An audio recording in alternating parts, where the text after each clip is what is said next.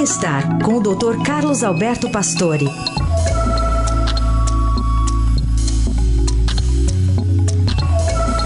E será que depois de um ano difícil como 2022 é possível manter a resiliência?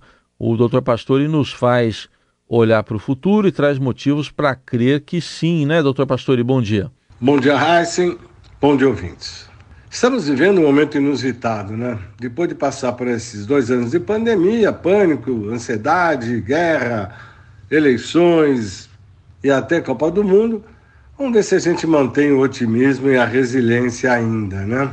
De qualquer forma, a gente está sempre sugerindo algumas coisas aqui para o futuro e é o que a gente vai fazer. Lembrar que a vacinação, tanto para gripes, viroses, são importantíssimas, como vocês viram na pandemia. Não podemos deixar de tomar as vacinas de meningite, de tudo que for possível, principalmente em idosos. Lembre que uma pesquisa inglesa mostrou que dormir menos de 5 horas por noite está associado a mais doenças crônicas e multimorbidade. O que, que é isso? Ter mais de duas doenças crônicas ao mesmo tempo.